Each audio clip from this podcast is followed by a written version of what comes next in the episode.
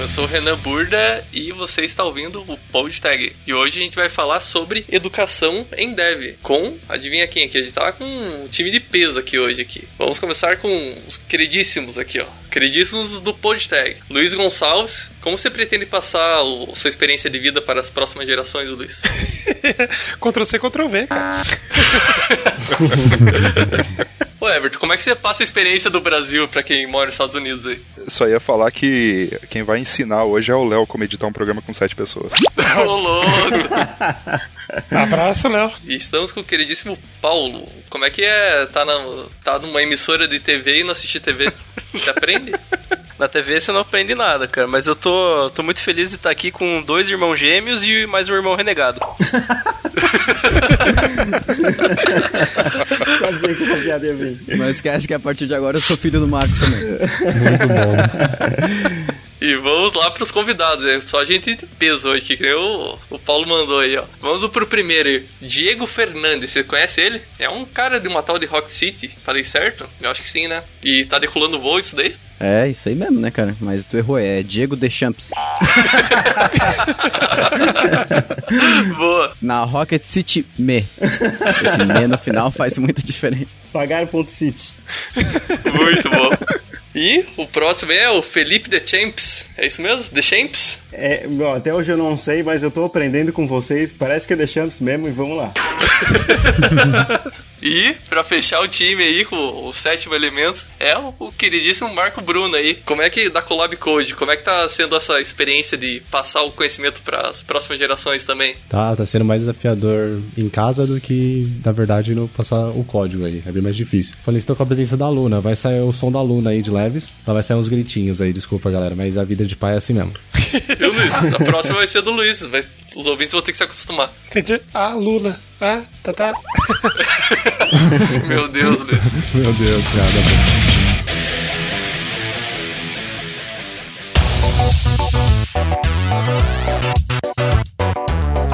Mais um episódio do Podtech. Você sabe que é trazido pela Impulso Network, a nossa patrocinadora e apoiadora Master Senior. A Impulso é nossa queridinha. E a destaque dessa semana vamos para as meetups que acontecem de terça a quinta-feira. Toda semana tem meetups sensacionais de tecnologia, de carreira, de crescimento pessoal. Cara, é muito maneiro. Então, por exemplo, essa semana rolou sobre jogos indie, sobre desenvolvimento em UX, UI e sobre processo seletivo da Impulso, como se destacar para conseguir as oportunidades. Toda semana, então, de terça a quinta-feira, acontecem meetups muito maneiras, muito legais, que também são transmitidas ao vivo na Twitch e no YouTube. Então, se você não quer participar e aparecer o seu rostinho na gravação, você pode também acompanhar através dos canais. O importante é você saber de antemão quais são os temas, e você descobre isso através do chat da Impulso Network. Então, você usa o nosso link de referrals aqui embaixo, ou acessa lá impulso.network, faz seu cadastro gratuito e você sabe de antemão quais ser os temas da semana para você se programar, para você levar suas dúvidas também. É muito maneiro, são meetups gratuitas e conteúdo nunca é demais. Você sabe que meetups trazem muito conteúdo, são muito relevantes e você vai curtir pra caramba essas meetups gratuitas. E aproveitando, falando em conteúdo, você sabe o nosso novo patrocinador até o final dessa temporada é a Rocket City, que produz muito conteúdo sobre a OmniStack, que é JavaScript, Node, React, React Native, Express, Adonis, enfim, várias tecnologias em JavaScript. A Rocket City constrói muito conteúdo gratuito aí, aberto, em vários, com vários canais. E a dica de hoje é para as redes sociais da Rocket City. A Rocket City sempre compartilha alguns trechinhos de código, traz ali alguns fragmentos, é, algumas dicas de como usar frameworks, como é, usar alguns recursos do JavaScript moderno. Ali um- uma, uma foto, um stories no Instagram. É, é muito fácil de aprender, é muito fácil compartilhar e tira bons insights aí para melhorar o seu conhecimento e as suas skills em JavaScript. Então curte lá o Instagram da Rocket City, curte o Twitter da Rocket City, curte lá no Facebook, entra nas comunidades, no Discord e também sempre que você puder compartilhe esses conteúdos com seus amigos e aumentar o tamanho de desenvolvedores aí na nossa comunidade de tecnologia. A Rocket City faz um trabalho muito maneiro no YouTube, a gente já vem falando aqui, mas esses conteúdos também são bacanas porque geram valor, geram resultado e, pô, como eu tava falando, é gratuito, então vai consumir esse conteúdo agora, compartilhe com seus amigos e pegue esse foguete aí da Rocket City e vai aprender JavaScript. Querido ouvinte, Saiba que se você gosta desse podcast, você pode apoiar a gente pelo PicPay. Basta acessar picpay.me barra podtag e faça uma doação de qualquer valor. Sabendo que, se esse valor for 5 reais, você pode apoiar a gente no Plano Júnior. Plano Júnior te dá acesso ao canal privado dos hosts no Slack. Vai poder interagir com a gente, ver a zoeirinha que a gente faz com o Luiz ali, porque ele tá tendo filho, tá tendo o deploy ao vivo dele. Você pode ouvir as gravações e interagir por chat, ou seja, quando o Everton está falando, essa querida voz dele falando direto de New York City, Oi. você pode mandar uma pergunta pra ele relacionada ao episódio que a gente tá gravando ao vivo, cara. E ele vai interagir assim que possível, né? Obviamente. E é, você fica ali, a gente encaixa na pauta e você participa e escuta até os furos de gravação. E é, são sempre divertidos, né, Everton? Sim, com certeza. Gente, todas as besteiras que não vai pro ar.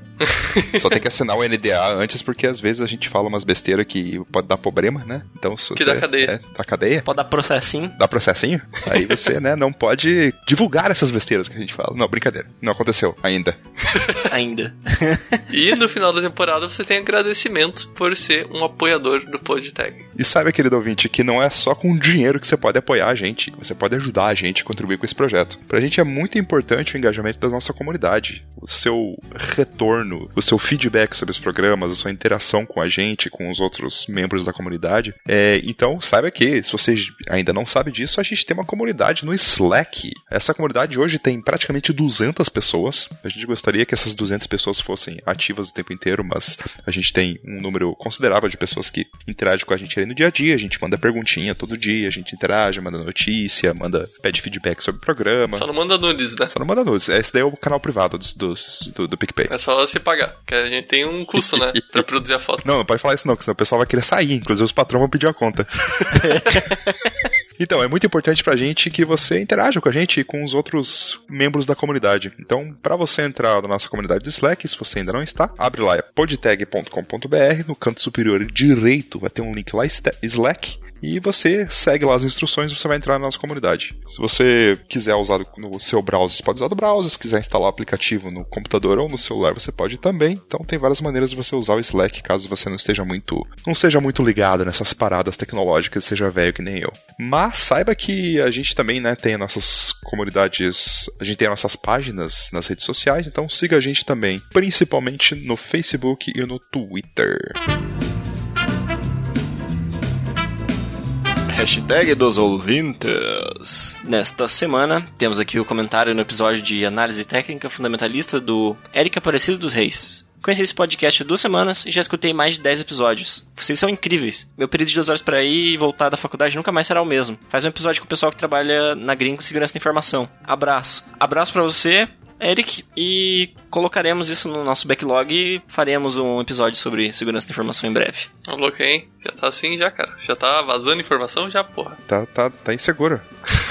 é muito insegura essa informação aí, cara. Né, é uma promessa, é uma promise. Também temos aqui o comentário do Alex Medeiros, que aprendi nesse episódio sobre finanças. Eu vou jogar tudo na mão dos robôs. Certamente é uma, é uma boa opção. Eu acho que esse comentário resume basicamente os, os poucos feedbacks que a gente teve, mas então a, a moral da história é dar todo o seu dinheiro para o João, que o João é robô. Sim, eu vou investir o seu dinheiro. I'm gonna invest your money. Give it Puta to me. Chega de zoeira, vamos para esse episódio falar com essa galerinha do barulho, com essa, essa multidão que gravou com a gente pra falar sobre ensino e tecnologia. Esse episódio ficou show de bola e é isso aí. Espero que você goste. Fiquei sabendo que tem até artista famoso, né? O tal do Michel Teló, né? Tem dois. Tem até o backup. Nossa, assim você me mata.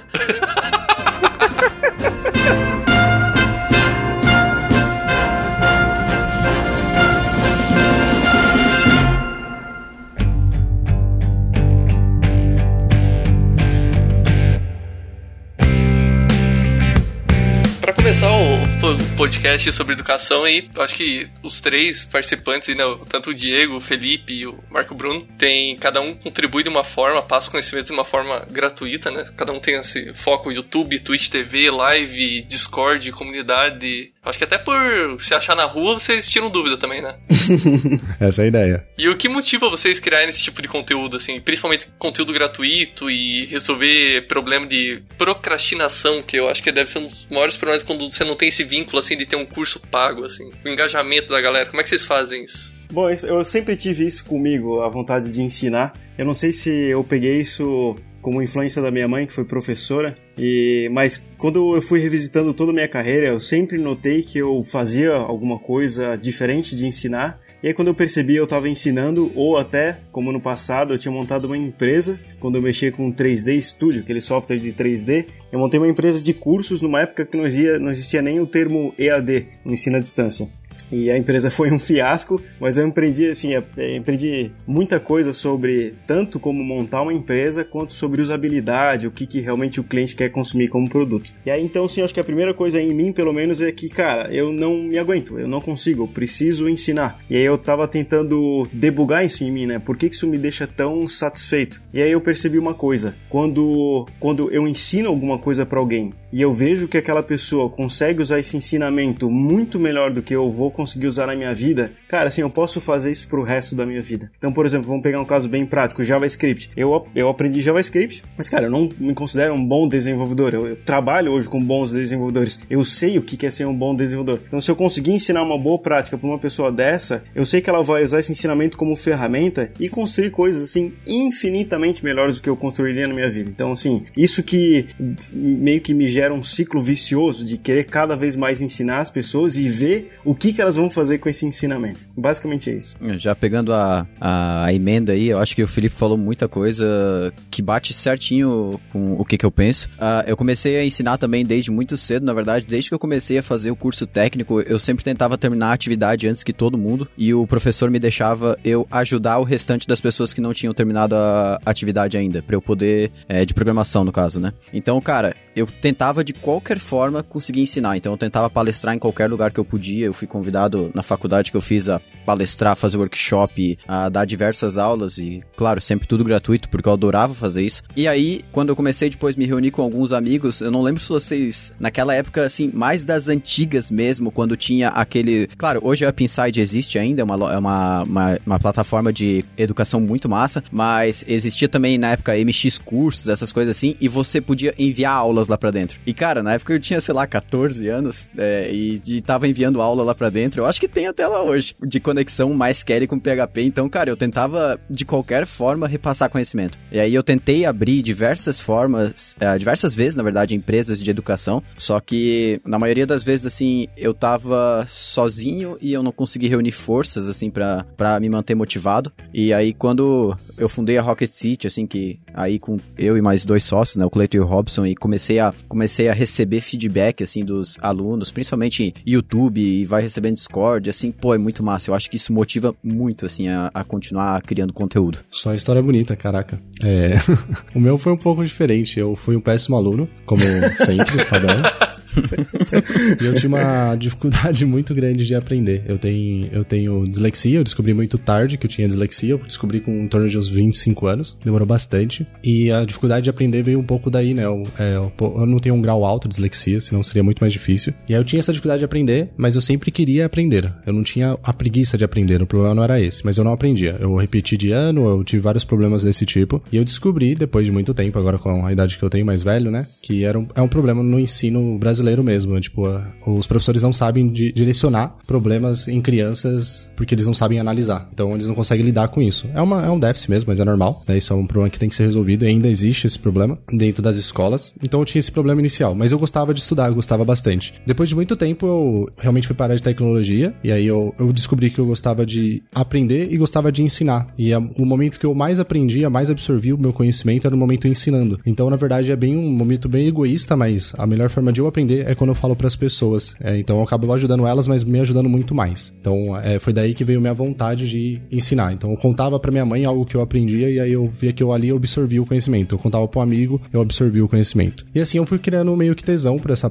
essa pegada de ensinar e hoje eu entendo, o valor do ensino por trás aí, né? Mas é um- uma ligação histórica depois que veio de por que, que eu tenho essa paixão e dentro de mim, por que, que isso me motiva bastante. É uma história do meu pai. O meu pai, ele é metalúrgico, né? Ele é retificador. É, talvez, não sei se vocês conhecem, né? O pessoal que tá ouvindo aí, mas retificador é, trabalha com a indústria, a indústria realmente, de carros e esse tipo de coisa. Ele fez Senai e quando ele concluiu o Senai, ele foi trabalhar nas pequenas empresas que tinha no, no ABC. Tinha bastante empresa na época, né? Na época de 80, 90 ali tinha bastante empresa. E ele passou, pulou, pulou de empresa para empresa, de 70 a 80, desculpa. Nesses pulos de empresa, ninguém ensinava nada. Então, tipo, ele saiu do Senai, mas não servia. O conhecimento do Senai não era o suficiente para ele trabalhar mesmo. Ele passou na primeira empresa, ninguém ensinou. Passou na segunda, ninguém ensinou. Passou na terceira, ninguém ensinou. Na quarta empresa, se não me engano, na quarta ou na terceira, teve um cara que passou o conhecimento para ele. E passou o mês todo ensinando ele a ser retificador. E aí ele falou: Caraca, legal, né? Essa pessoa me ensinou. E aí depois que ensinou, tipo, o primeiro salário que meu pai recebeu, ele pegou uma cesta, é, fez uma cesta básica, assim, uma cesta com coisas pra família e pro, pro cara, e deu pra essa pessoa. No momento que ele entregou pra pessoa, infelizmente o cara não reagiu com um sorriso, nada assim como a expectativa do meu pai. Ele pôs a cesta ao chão e mesmo assim, alguns segundos depois ele sorriu, que é isso que o meu pai conta pra gente. Mas ele falou o seguinte pro meu pai, ele falou assim, essa cesta é muito legal, eu vi que tem coisas aqui até pra criança, pra minha família, só que não tem valor algum. Você me dá essa cesta se uma vez que você tiver a oportunidade de ensinar alguém, você não ensinar. Você tem a obrigação de ensinar. Então, eu descobri muito tempo depois, assim, que eu fiz a ligação. Por que, que eu tenho essa ambição de ensinar? Foi uma coisa que meu pai foi criando na, dentro da gente, e meu irmão tem o mesmo comportamento. A gente não perde a oportunidade de ensinar. Porque isso foi tido como uma obrigação dentro de uma sociedade. E eu acho que esse é o maior valor que a gente pode ter na vida, assim, tipo, pra mim, né? O pessoal que me entrega uma liberdade muito grande hoje, que é, tipo, poder ensinar e poder ver a vida das pessoas sendo transformadas através do ensino, que é uma coisa que o Felipe Deschamps falou, né? Você vai lá e ajuda uma pessoa. Show. E você vê a, a vida dela transformando, né? Tipo, indo mais longe. Então é, é, daí que eu tirei basicamente minha vontade de ensinar. É um pouco do que a minha dificuldade, junto com a história que meu pai ficou contando várias vezes na minha infância. Então foi essa relação, hein? E Marco, eu queria pegar um gancho que tu falou sobre ensinar no momento que, que desculpa, aprender no momento que, que você ensina, né? Eu acho isso sensacional, porque principalmente isso acontece comigo quando eu escrevo alguma coisa. Que eu, é, no momento que tu escreve um texto, é que você tem que, você tem que estruturar todo o raciocínio. Não dá para escrever um texto sem pé em cabeça. E é muito diferente de só a gente falar. Não adianta só tu falar o conhecimento. Porque se a gente pegar o que a gente conversou até agora e transcrever em texto puro, esse texto vai ficar uma loucura. É ilegível. É uma coisa assim, totalmente Realmente. desestruturada é, e, e, desorganizada e mal formatada. Agora, quando tu escreve um artigo, cara, não tem como não começar com um parágrafo bom, o desenvolvimento, uma conclusão. Então, naquele momento, meio que tu força o teu cérebro ou a modelagem que ele tem sobre aquele conhecimento, tu força num molde que tá no texto. E aí, da próxima vez que tu for ensinar alguma coisa para alguém verbalmente, por exemplo, aí tu vai ensinar em cima desse, desse assunto já modelado. Então, sim, concordo 100% contigo. É, se alguém que tá escutando tá sofrendo com algum problema de, putz, eu preciso decorar tal negócio, escreve um artigo no Medium. Escreve um artigo e joga fora, não interessa. O ato de escrever é o que vai fazer toda a diferença. Eu tenho um caso muito interessante quando eu fiz um, quando eu fiz um vídeo sobre o córtex pré-frontal, eu não conseguia decorar a palavra córtex pré-frontal. E aí eu sempre escrevi um artigo no Medium, depois eu gravava o vídeo. No a partir do momento que eu escrevi o artigo, eu nunca mais esqueci. Assim, é um negócio que fica realmente impresso, fica estruturado. É muito, muito legal. Cara, é, é nossa, é, é, excelente isso aí. E eu tento repassar isso para todo o pessoal lá da comunidade da Rocket. Tipo, o pessoal chega para mim e fala, Diego, eu não entendi o que, que é esse tal do Redux, ou o que, que é GraphQL. Que... Cara, você tem que primeiro pega, estuda, claro, só que vai escrevendo e vai discutindo com outras pessoas isso que tu vai aprendendo. É a melhor forma de tu decorar alguma coisa, de tu entender o, o funcionamento. Ah, eu vi até uma imagem muito interessante, cara. Eu acho que eu vi num daqueles grupos de programação do Facebook, não sei exatamente onde que foi isso, mas que existem quatro ou cinco maneiras, eu vou tentar lembrar de todas, que são as formas, quais são os níveis que você tem para decorar alguma coisa, para aprender alguma coisa. O primeiro, realmente, é lendo, né? É, é vendo um vídeo, seria o nível mais baixo de forma de você aprender. A segunda forma seria realmente falando, então você falar sobre aquilo. A terceira forma, escrever sobre aquilo. E a última forma, ensinar aquilo para outra pessoa, que é a forma que você mais grava tudo aquilo que você tá lendo. E o pessoal me pergunta muito, cara, e isso assim eu falo e, cara, é, parece meio clichê, mas é, cara, a minha vida toda eu passei estudando, porque a gente é programador, a gente estuda, cara, dia após noite e vai, né, cara? A gente só estuda de madrugada e tudo mais. E nesse momento que a gente fundou a Rocket City, que eu parei para gravar vídeo, é, foi um momento da minha vida assim que, cara, eu mais aprendi coisas. Tipo, eu passei de um nível de conhecimento assim para outro 10 vezes maior em muito menos tempo do que eu tive no restante da minha carreira. Porque, cara, toda vez que eu ensino assim, aquilo lá entra na minha cabeça de uma forma que se eu faço um código, sei lá, que eu, que eu tenho pouquíssima habilidade com aquilo, aquilo e eu ensino aquilo, mesmo tendo pouquíssima habilidade com aquilo, eu vou fazer de novo, eu tenho tudo decorado na minha cabeça. Eu consigo refazer o mesmo código de novo, porque, cara, eu fiz aquilo lá e escrevi. E isso deve acontecer também. Eu vejo que o Felipe, por exemplo, ele faz uns, uns códigos, vamos dizer assim, complexos no, no nível de quantidade de código. E às vezes a gente pensa, meu Deus, será que esse cara. Isso, quem assiste os vídeos deve pensar, né? Meu, mas será que ele decorou tudo isso, cara? Mas, cara, isso é porque, como ele ensina isso, como ele tá repassando isso para outras pessoas, sim, ele realmente consegue decorar a lógica do negócio. Isso é muito massa, cara. Não, eu só ia completar que aí basta você repetir isso várias vezes, em várias áreas, em várias situações, que daí tu chega numa senioridade legal. E por senioridade eu não quero discutir cargo, júnior, pleno sênior, mas a senioridade, aquela, aquele momento fala assim, porra, co cobri uma superfície muito legal de conhecimento. Então, é só repetir essa forma aí. Isso é uma característica muito legal de você ter essa, essa fluência de didática, de conseguir ensinar e realmente repensar a forma que o conteúdo tá na tua cabeça para conseguir passar para uma pessoa que não entende isso, que tem um conhecimento mais vago que o teu, talvez, ou um, seja N coisas. Tipo. E quando você consegue fazer isso, eu, eu admiro muito pessoas que conseguem fazer isso. E eu admito que eu não tenho. Eu não tenho nem essa habilidade de passar o conhecimento pro próximo, porque eu tento passar da forma que tá na minha cabeça. E eu tenho mais um detalhe, cara. Eu fico muito puto com certas coisas quando a pessoa não entende. Vocês não sofrem com isso, não? Mas, Renan, antes de, de falar se sofre ou não, tem uma. Cara, eu, eu vou te dar um desafio então, para tu tentar. Boa. Conseguir fazer isso. Tem aquela palavra super. É o cara ensinando ao vivo no podcast. En ensinando a ensinar, né? Já virei coach agora. É...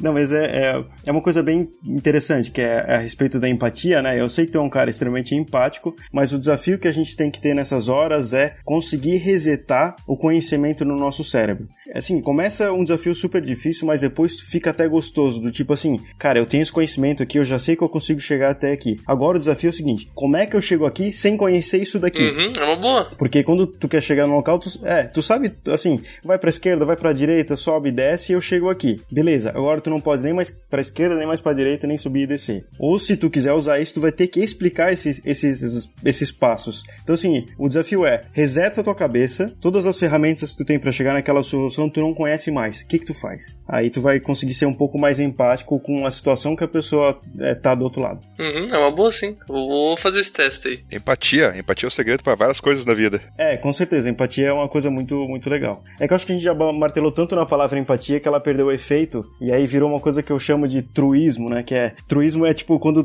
tu fala uma coisa tão óbvia que ela não tem efeito nenhum. Então, por exemplo, para tu conseguir identificar o que é truísmo, geralmente tu inverte a frase e se vier um absurdo, tu, tu já sabe que é truísmo e não vai ter efeito nenhum. Então, por exemplo, tu nunca vai ouvir alguém falando queremos guerra mundial. Então, o que, que eu quero dizer com isso? Porque quando uma pessoa falar queremos paz mundial, isso não, não gera efeito nenhum, porque é truísmo, é óbvio, ninguém quer guerra mundial. Então, todo, quando a turma fala de empatia, tu não vai gerar efeito nenhum, cara. Tem que, a gente tem que conseguir atingir por outros ângulos esses assuntos.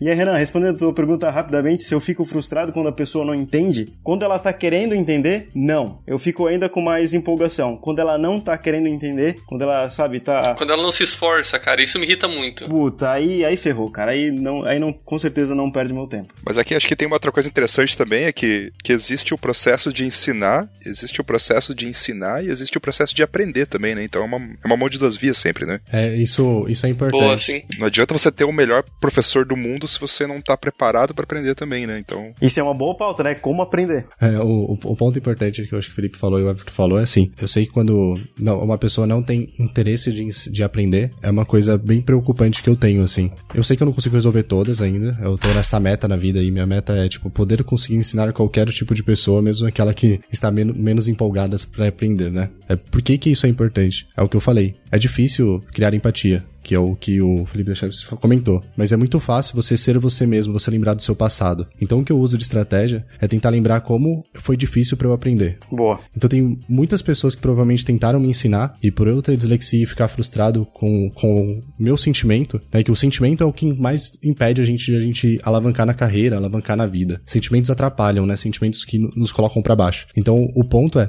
tentar nesse momento, se você recebeu um não ou recebeu algo negativo quando você está transmitindo a informação é primeiro falar por que, que essa pessoa não quer aprender, mano. É muito bom. O que que tá pegando? Muitas vezes você vai descobrir outros caminhos para ensinar essa pessoa. Lógico que é testes e mais testes. Esse é o maior desafio que eu tenho hoje ensinando online. Porque antes eu ensinava na Kaelon presencialmente e eu conseguia testar isso meio que tato a tato ali, né? Muito rápido. E não é porque eu ensino online, na verdade, é porque não é ao vivo as aulas. As, as aulas da Collab Code não são ao vivas. Então, isso incomoda. As lives agora já funcionam muito bem nesse sentido. Então, quando uma pessoa não aprende, ela fala ali por texto ou por voz, né? Que ela entra no Discord, aí fica muito mais fácil de eu entender a dificuldade dela. E tem muitas pessoas que realmente desligam, assim, tipo, chega um momento que, pra quem tem dislexia, falta de atenção, ou qualquer problema que tá tendo na vida, vai desligar. E aí, como você faz essa pessoa voltar? Você tem que saber a dor dela. É, é sacar essa origem da dor. Que é difícil mesmo, galera. Não é fácil, é, é bem difícil. Mas é o jeito de a gente tentar se motivar também, porque é bem desmotivador você tá falando e uma pessoa não está,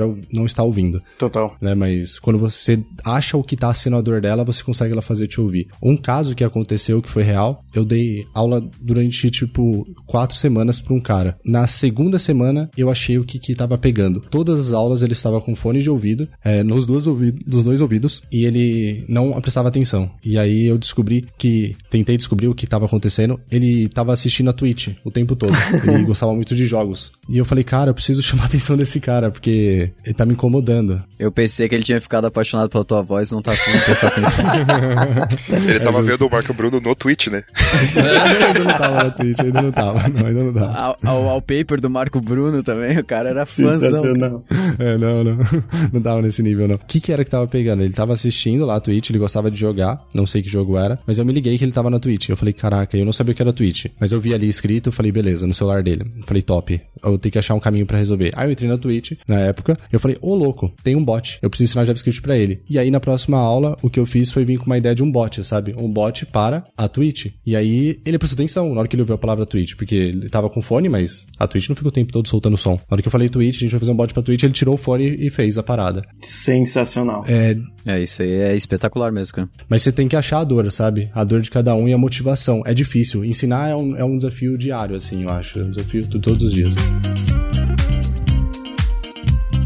Até queria puxar esse ponto, porque a gente tá falando aqui sobre, por exemplo, né, como cativar a atenção dele e tal, como lidar com quando a pessoa não quer aprender, né? Mas daí que eu pergunto pra vocês, quando que vocês aprenderam a ensinar? Que esse é um ponto. Muita gente, por exemplo, quer começar um canal, quer fazer isso que vocês fazem. Essa é uma dor até que a gente teve aqui no PodTag, a gente demorou muito tempo pra aprender, a se soltar e entender como produzir o conteúdo de uma forma legal. Isso que eu queria perguntar pra vocês, como que vocês encontraram a veia, tipo, ó, se eu falar desse jeito, é, eu vou cativar, se eu, se eu falar de tal forma no vídeo, ser mais informal, ser mais formal. O que, que vocês deixam até de dica, assim, pra quem quer começar a criar conteúdo e passar pra frente? Eu acho que se a gente se, se a pessoa contar uma história, automaticamente vai vai engatar assim, porque a gente fez isso muito no passado, né? A gente por milhões de anos a gente se reuniu ao redor de uma fogueira para, sei lá, se alimentar e contar histórias e ir passando informação, né? Porque contar história antes do YouTube, a única forma que tinha, desculpa, passar informação, né, antes do YouTube, a única forma que tinha era se reunir ao redor de uma fogueira e contar histórias. Então, grande parte dos conhecimentos por muito tempo foram contados por histórias. Tanto que a gente tem vários livros que, meu, é, definem comportamentos da, da cultura de certa religião, o que seja, é tudo através de história. Então, se a pessoa se esforçar a contar a história, quer dizer, pegar o conteúdo e, e botar em cima de um framework de história, vai ficar mais gostoso. É, é muito legal, por exemplo, quando o Marco tava falando da história dele. Cara, a gente gruda nesse tipo de. Eu não sei, é, um, é, um- é uma modelagem que a gente tem por natureza no cérebro. O Marco começou a contar. É, um gatilho É um gatilho, mental. exatamente. É, cara, começou a contar a história, eu fiquei grudadão. Então eu colocaria no formato de história. Aquela, aquela lágrima que escorre, né? exatamente. Com uma voz tão bonita com contando a história. Da... É, exatamente. Cid Moreira ali contando a história, meu, eu fiquei arrepiado aqui. e então, eu falei, e assim, e pra conseguir contar a história, se a pessoa realmente tá com muita dificuldade, eu vou dar uma dica besta, tá? Faz um curso de piada, porque eu acho que não tem forma mais rápida e sucinta de tu contar uma história. Tem começo, meio e fim. É isso mesmo. Tem um, uma tática que eu não uso, mas que muita gente usa, é que eu não tenho toda essa capacidade de desenvolver a história, mas que o Felipe tá contando que eu tento estudar e tento aplicar, mas falho muito, muito, que é usar o conceito de storytelling, assim, tipo, tem o herói, tem as, as sete, os sete elementos que eu me lembro lá, mas eu não vou lembrar todos de cabeça, mas se você procurar sobre storytelling na internet, depois vai pegar uns links aí, e aí tem que ter os sete elementos para uma história ser realmente vitoriosa, que a Disney usa, É por isso que a gente tá incerto aqui? Você diz sobre a jornada do herói? É isso? Isso, isso. Aí tem uns elementos ali especificamente que tem que ter, mas eles falam que o principal elemento é, é ter um herói e um vilão, né? Sim, esse é o modelo que o Steve Jobs usava nas apresentações dele, também ficou bem famoso na época, né? Porque toda vez que ele apresentava um produto, ele sempre apresentava o problema que aquele produto estava querendo resolver como um vilão e o produto que ele queria vender como um herói. Perfeito. E é o que os nossos antepassados faziam, né? Mas com coisas que matavam a gente. Hoje é Samsung versus, versus iPhone, né? Oh, mas o Windows com tela azul pode matar também, cara. Dependendo de qual parte do processo você tá. Como eu falei, né? Vai que teu elevador tá caindo, você olha na tela, tá com tela azul, né? Então, pode matar. é, é triste, é triste. Cara, eu acho que indo nessa mesma pegada, assim, e algo um pouco assim, mais puxado para quem quer iniciar nessa parte de educação online, assim, relacionado com programação, eu acho que duas coisas que. Uma puxando pro que o Marco disse, de entender quem é teu público. Então, assim, uma coisa que eu percebi muito, assim, quando a gente começou os trabalhos na Rocket City, começou os vídeos no YouTube falando sobre React, falando sobre Node, eu comecei a perceber quem que era meu público. E eu comecei a perceber que era muita gente que migrava de outras linguagens. Tinha pouca gente que chegava ali que era muito cru em programação. Então era geralmente pessoal que vinha de PHP, pessoal que vinha de Ruby por algum motivo, e, e o pessoal ia vindo uh, para essas ferramentas, vamos dizer assim, já com conhecimento de outras linguagens. E isso era 80, 90% do público. E por eu conhecer que, que a maioria do pessoal era assim, eu conseguia utilizar muito da comparação para explicar algumas coisas para eles. Então, eu geralmente, quando eu ia explicar alguma ferramenta, explicar alguma funcionalidade, eu sempre tentava comparar com coisas do cotidiano daquela pessoa, né? E isso, essa comparação que tu faz e. e... Tu diz analogia, né? É, essa analogia exatamente que você faz com outras, com outros elementos da vida, do cotidiano daquela, do seu público, ajuda muito ele a entender a, e pegar e gravar aquilo. Porque ele fala, ah, beleza, isso aí é exatamente funciona da mesma forma que tal coisa. Isso, putz, então entendi. Uh, isso é, é, muito legal. Outra coisa, cara, que eu percebi, nossa, e, e no começo era. Provavelmente pro Felipe, pro Marco, deve ter sido a mesma coisa. Assim, cara, eu ficava regravando o mesmo vídeo e, e tentava. e dava um sonzinho de cachorro latindo. Eu, cara, não, vou jogar fora. E. Cara, sério, oh, sério, se eu contar para vocês que o primeiro vídeo, vai lá no canal da Rocket City, o primeiro vídeo tem o iniciando com React Native lá. Ó. Não é o primeiro, mas é um dos primeiros lá que tem lá. Esse vídeo lá, vocês sabem o que, que eu fazia, cara? A gente morava numa casa que era. Morava não, a gente. É, a Rocket City ficava numa casa assim que ela não era muito isolada de acusticamente, né? E, e, tinha cachorro e não sei o que, e, e, britadeira, e cara, era obra, e, meu, muita coisa. E eu ficava muito incomodado em ter esse tipo de barulho no vídeo. Eu falava, eu pensava que, cara, o vídeo ia ficar horrível se tivesse qualquer barulho que não fosse minha voz. Ah, claro que eu totalmente errado, né? Mas a gente pegava, botava o carro na garagem, eu ia dentro do carro, gravava, botava todo o texto no celular, botava o fone e gravava dentro do carro, tipo, espremido, assim, com o máximo de abafamento possível para sair o som legal. Então, cara, era muito louco, assim, tipo, a gente fazia de tudo. E uma e, e, o que eu quero tirar disso é uma dica, tipo assim, cara, não vai sair perfeito. E tá ótimo não sair perfeito. Não é para sair perfeito, porque o perfeito atrapalha. Se você faz uh, alguma coisa mais assim descontraído, vamos dizer assim, como você é realmente, cara, fica muito melhor. Fica muito melhor. Tanto que hoje, isso eu falei pro Felipe, cara, eu boto para gravar o vídeo, eu não paro até eu gravar. E tipo, eu não não não tenho, eu não pauso o vídeo, não eu não eu não tiro erro de programa, erro que eu programo e cara, eu não tiro nada. Eu realmente pego, faço vídeo, tanto que hoje a gente tá postando vídeo de uma hora, uma hora e meia no YouTube, cara, e eu gravo corrido, sem sem parar. Os meus vídeos eu posso dizer que é só edição. Tem nada. é, mas é, o teu vídeo, no caso, é, é, é de mais pessoal, assim, é, né? Ele tem, é, mais, é pra adicionar mais arte, vamos dizer assim. É. Sobre o, a perfeição que tu falou, cara, a natureza ela é fantástica, assim, ela... Acho que quando ela tava se criando, ela pensou, meu, como é que eu posso fazer para mesmo que as pessoas saibam a resposta, não adianta nada. E ela colocou várias coisas no meio do caminho, como, por exemplo, disciplina, a evolução, o processo da pessoa. Então, tipo, sei lá, ser bem de saúde. Meu, ser bem de saúde é o segredo pra pessoa ter uma vida saudável.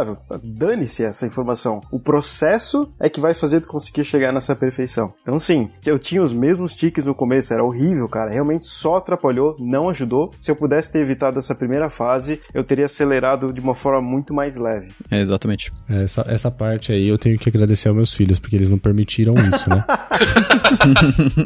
aí eu falei assim, ó, ah, então. que isso, valeu, Diego.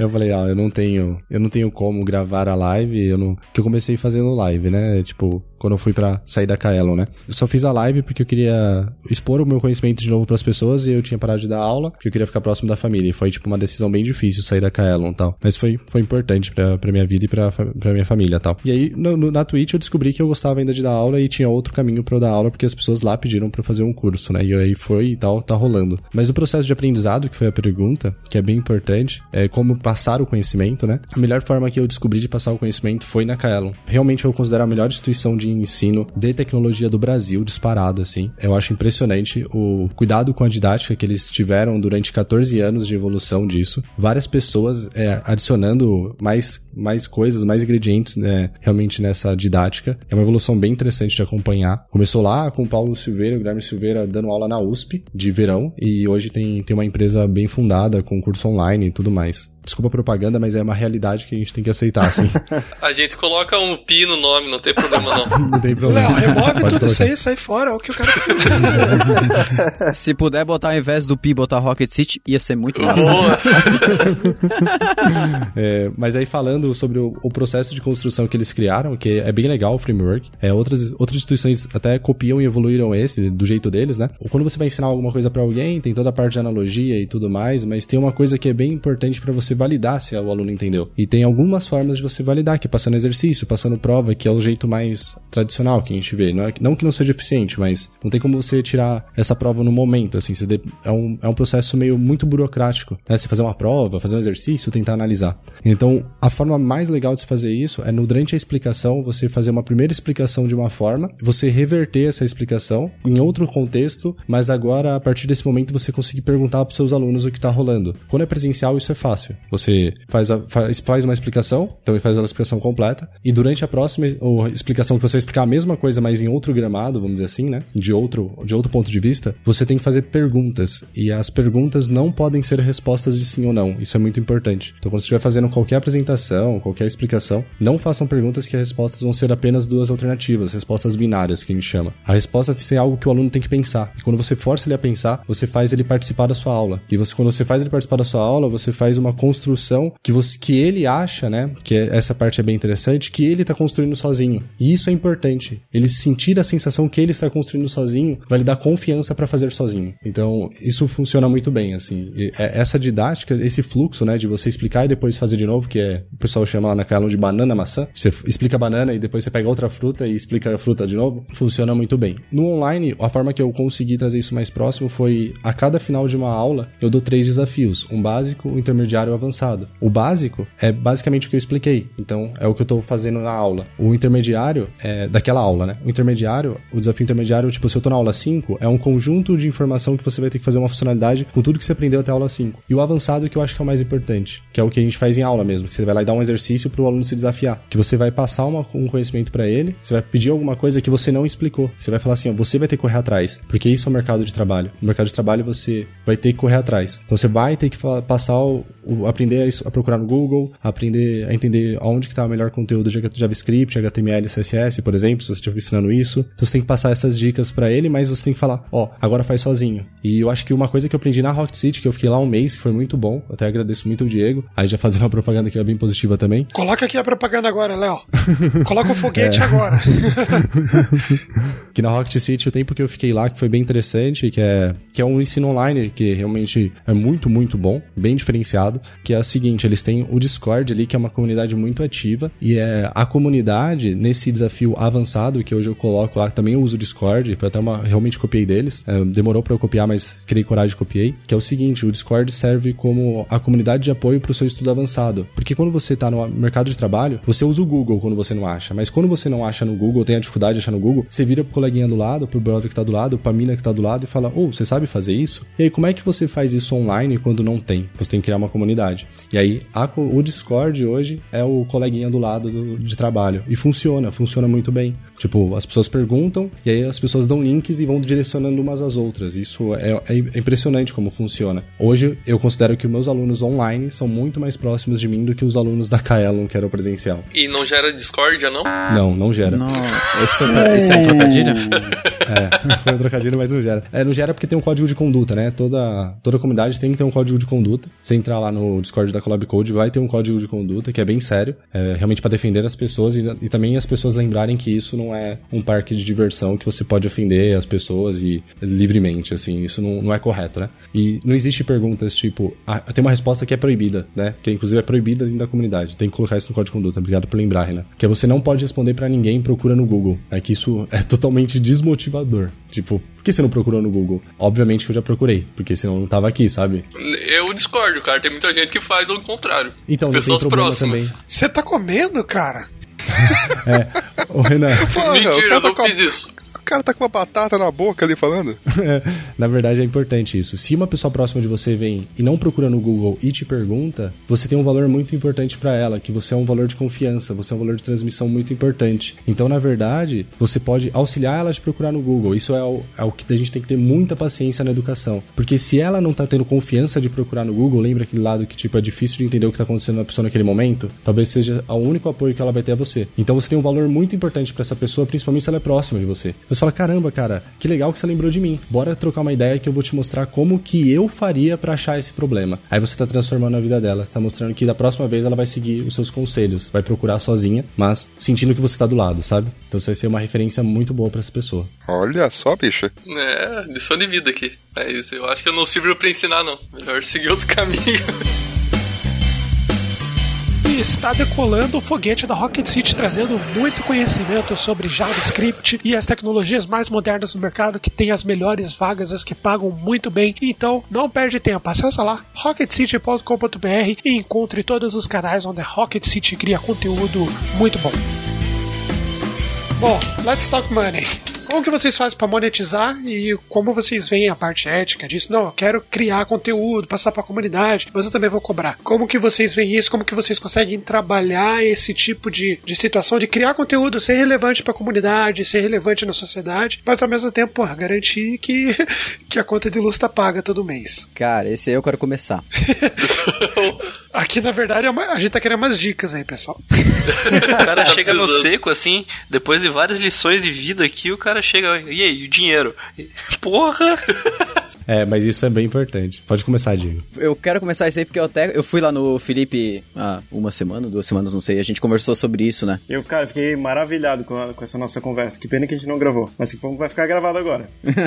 Vamos tentar manter a mesma, a mesma ordem das coisas. Mas assim, a gente tava conversando porque. O que que acontece, cara? Assim, eu acho que todo mundo aqui, não interessa se é eu, se é o Felipe, se é o Marco, todo mundo que tá ensinando, a- o propósito ele é muito parecido. A gente quer mudar a vida de quem a gente ensina, né? O sucesso de um educador tá totalmente atrelado com o sucesso dos alunos, do sucesso de quem ele educa. Então, quanto, quanto mais gente tu faz ter sucesso, é aí que você vai ter sucesso. Se, você não faz ninguém ter sucesso, você não tá tendo sucesso em educar. Então, o que que acontece? Quando você começa a fazer conteúdo gratuito da forma que o, o Felipe faz muito, né? O Felipe hoje ele ainda não tem, ah, não acredito que ele tenha uma forma muito pronta, e ele vai falar sobre isso, sobre monetização, fora a monetização própria do YouTube, mas qu- quando você faz um conteúdo gratuito, mesmo o conteúdo sendo de extrema qualidade, como é o conteúdo do Felipe, o que eu vejo geralmente é que as pessoas não se comprometem totalmente. Isso porque quando a gente começou com a Rocket City, a gente inaugurou a nossa primeira turma do bootcamp e tudo mais, e a gente começou a receber, claro, isso quem faz curso, o Marco também já deve ter recebido. A gente começou a receber muito aluno com histórias de vida, assim, vamos se dizer, difíceis, pedindo bolsa no bootcamp, beleza? Então era gente que falava, cara, pô, eu- aconteceu isso comigo, eu moro de tal forma, eu tô desempregado, não sei o quê, que são histórias realmente difíceis e comoventes, ah, e a gente, claro, como humano, a gente se comove com isso e a gente acabava dando a bolsa para algumas pessoas dessas, e a gente percebia que, cara, a maioria das pessoas que recebiam a bolsa faziam 10% do, do,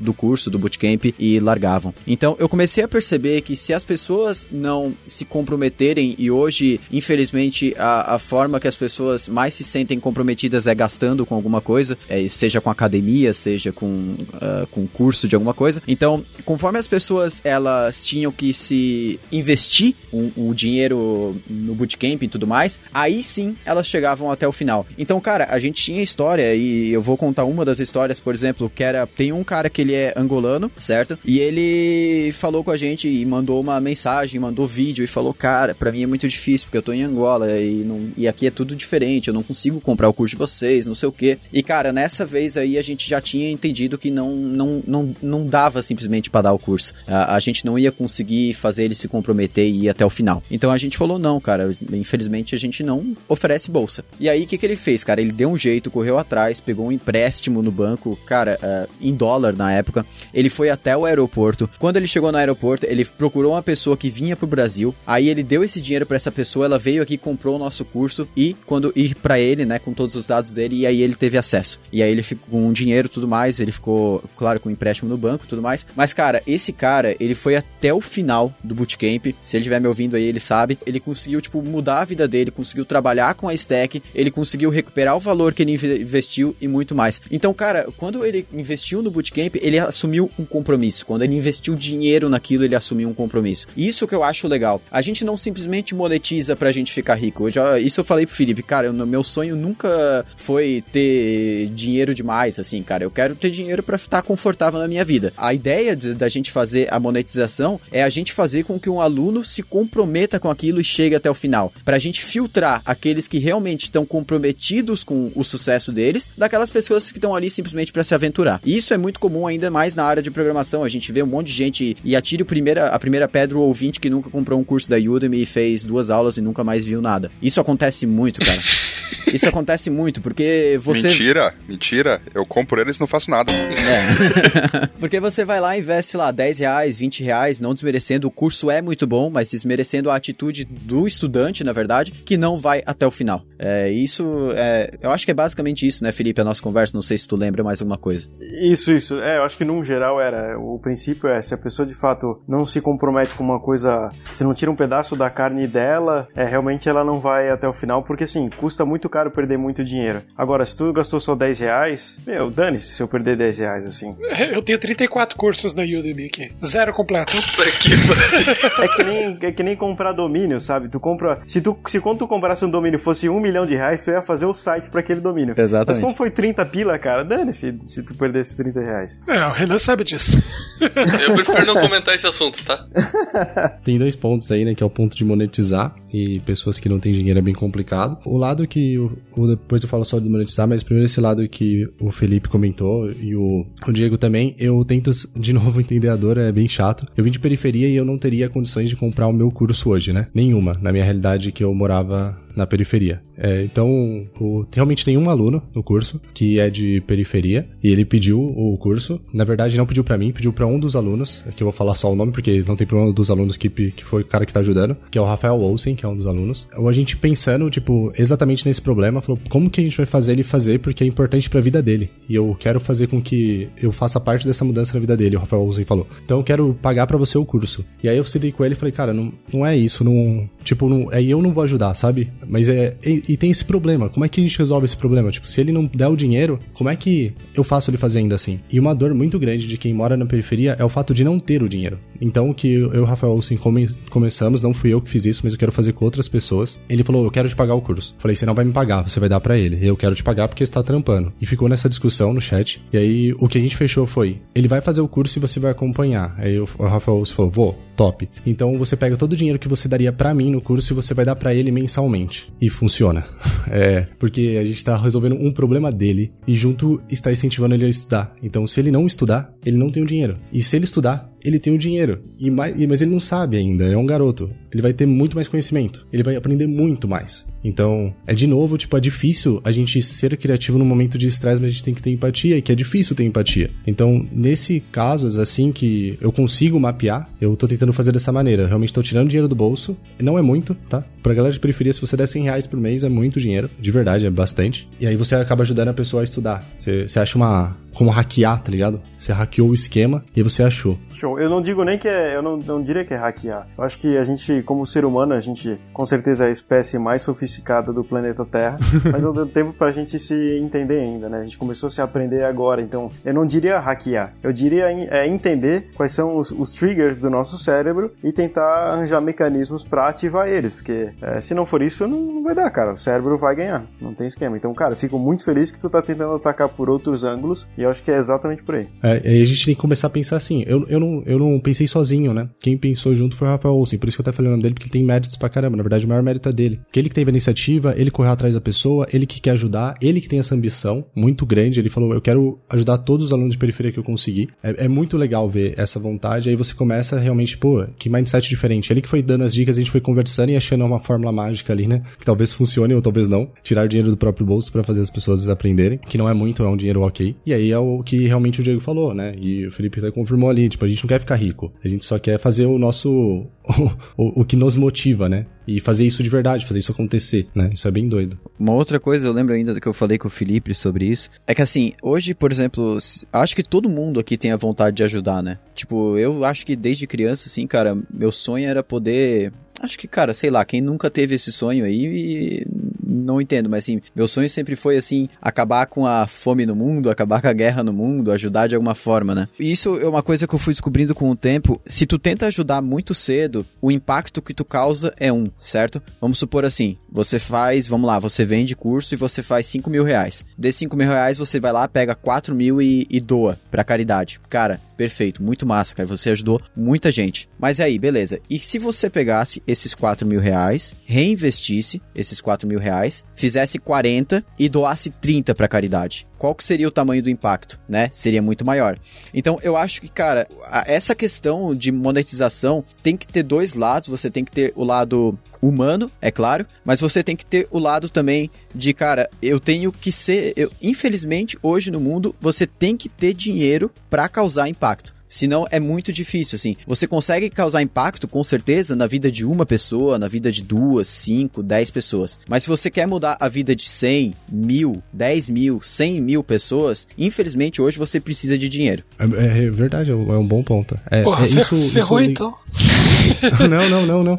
Isso é muito bom, na verdade, porque esse ponto do Diego é o, é o valor de ambição que você tem, e ambição no bom sentido, não no mau sentido, junto com o seu propósito. O do Rafael Olsen, pelo que me parece, ele quer estar próximo das pessoas que ele quer mudar, da mesma forma que eu tenho isso como ambição. Mas tem gente realmente que quer mudar no nível Google, que é o que o Google faz. O Google investe em várias coisas de, de tipo, realmente comunidade, dá dinheiro, o Facebook também faz isso, as grandes empresas fazem isso. Algumas dizem que é só para pagar imposto, mas eu não acredito nisso. Eu acho que eles não estão ligando pro imposto que eles estão pagando no tamanho que eles são. Então, realmente eles estão fazendo a diferença gigantesca, sabe? É, só que aí tem dois estilos, é, é ligado, tipo, a ambição junto com o propósito. É, e aí você realmente faz o que você quer, sabe assim? Você consegue cansar. Isso é muito bom. Isso é genial, assim. Você vê bastante isso em startup, né? É, o, é a onda que tá agora no momento, são startups que mudam questões sociais básicas, né? É, é bem louco. Uber, coisa do gênero, assim. A Yellow, principalmente. É, é que nem, sei lá, pega o Neymar, por exemplo, né? Sei lá, vamos fazer uma comparação. Uh, o Neymar, vamos supor, ele passou lá no primeiro time dele, lá, eu não sei muito bem da história, mas vamos supor que o Neymar, quando ele tivesse no primeiro time que ele passou profissional, assim, ele pegasse e começasse a ensinar os outros guris lá da periferia que jogavam com ele e tudo mais a futebol, começava a ensinar eles. Beleza, cara, o impacto que ele ia causar na vida daquela gurizada lá, com certeza, seria muito massa. Só que beleza, agora o Neymar cresceu, ele investiu o tempo dele crescendo como profissional, vamos supor, e aí ele fundou o Instituto Neymar Júnior, que agora tem, sei lá, mil, duas mil, três mil pessoas lá dentro aprendendo e, e, e, de certa forma tendo suas vidas transformadas. Então o impacto que ele conseguiu causar é muito maior. Não tô falando que o Instituto Neymar Júnior, por exemplo, é algo que ele não fez só porque por causa de, de imagem e tudo mais. Não dá para saber esse lado. Mas, cara, eu vejo isso, sabe? O tamanho que tu, o impacto que tu consegue causar depois de um momento do teu tamanho que, do, que tu já tem é muito maior. É, eu queria puxar o, a fala do, do Marco ali de novo, que ele, ele fez o relato do, do Rafael. É, me corrija se eu, se eu tô errado, mas eu acho que assim, esse tipo de coisa é, é o que é mais legal de ver da comunidade que vocês criam fazendo, né? Eu acho que assim, quando a galera começa a tomar esse tipo de ação, é o, é o maior presente, assim, pro cara que tá ensinando, né? Me corrijam aí se eu tiver errado. Eu acho que sim. Acho que o maior que eu tive até hoje de relato foi um, um moço, aí se eu não vou falar o nome, desculpa.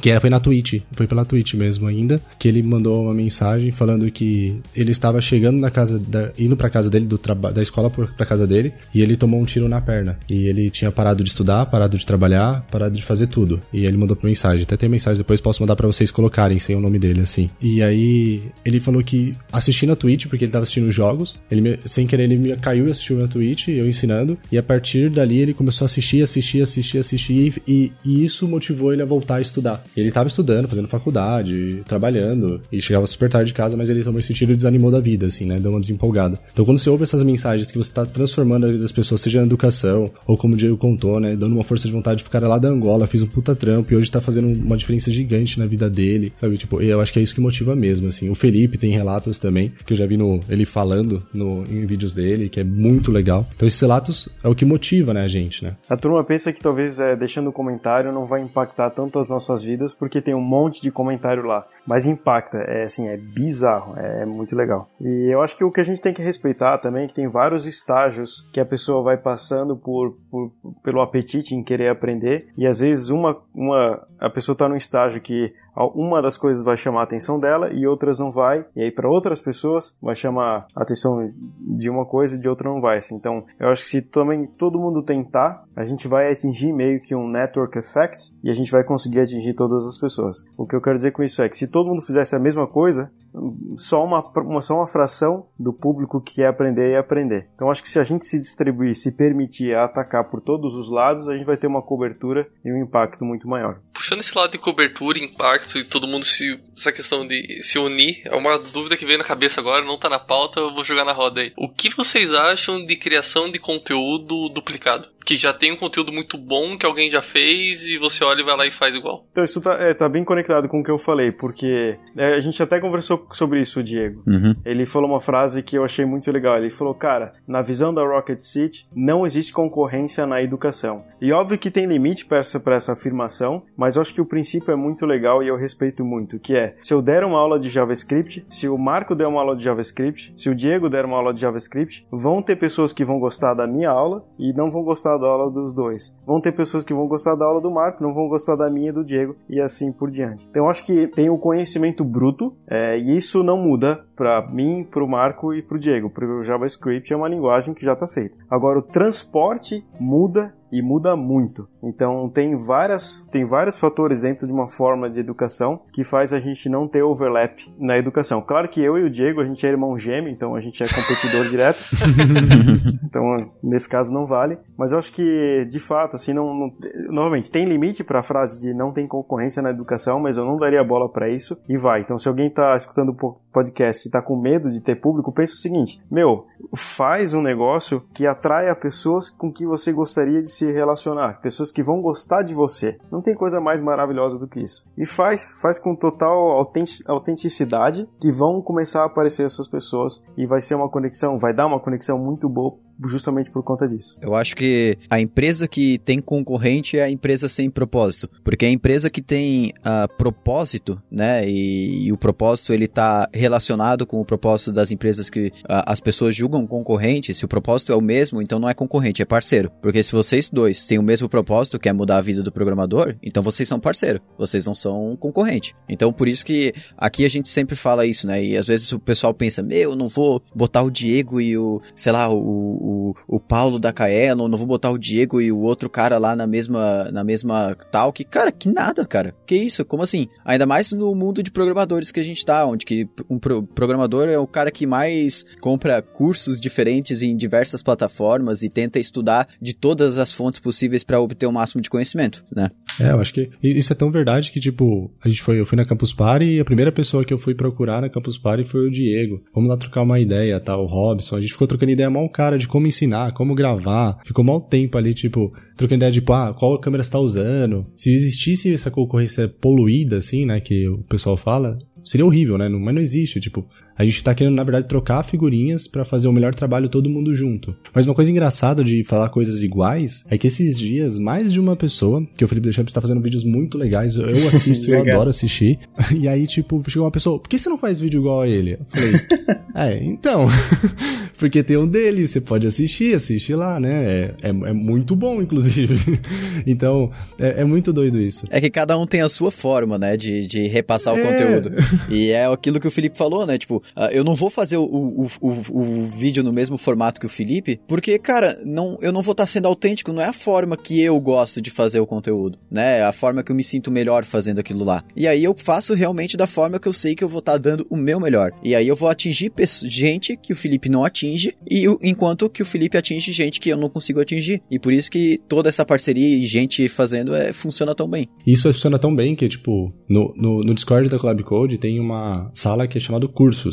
E é liberado você postar qualquer curso, seja ele pago ou seja ele de graça. Você posta o link, põe o valor, põe a descrição, você tem lá um formatinho e você posta. Já postaram o curso da Rocket City, já postaram o curso da KL, já postaram o curso da Udemy, já postaram um monte de curso de qualquer lugar. Só que eu tenho certeza que quando uma pessoa está indicando um curso, no mínimo ela achou legal. É, é, é, isso que eu quero. Eu quero que as pessoas troquem conhecimentos, porque tem um monte de curso, mas qual que é legal? Qual que é bacana, sabe? Eu quero essa informação. Eu acho que eu vejo assim, depois eu vi palavra de vocês três que produzem conteúdos muito muito bons, de qualidade muito alta, que eu falei pro Marco uma vez que 40 minutos vendo ele mostrar como usar o L e LI em HTML. Pela didática que ele apresentou isso foi muito foda. E que realmente tem que ser focado em pessoas, né? Você foca em pessoas, transformação da vida delas e principalmente transformação da sua também, né? Que toda essa questão de passar conhecimento, gratificação, é essa questão, tipo, é um amor pro que vocês estão fazendo. Amor de passar conhecimento. Não podia ser melhor. Ó, a gente também tem amor, tá, ouvinte, tá? Não são só eles, tá?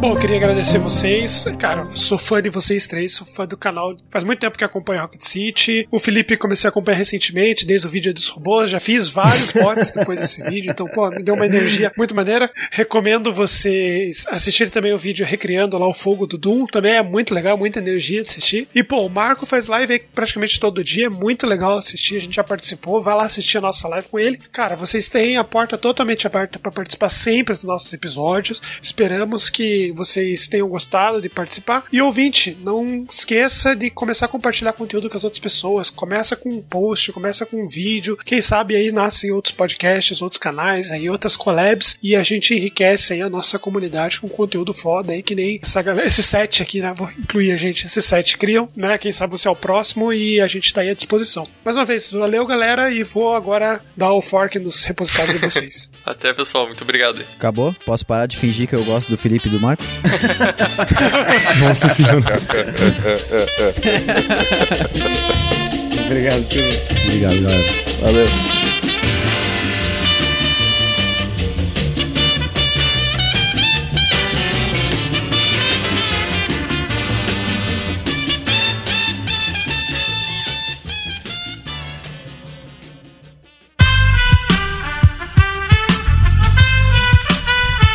Este podcast foi editado por Aerolitos Edição Inteligente.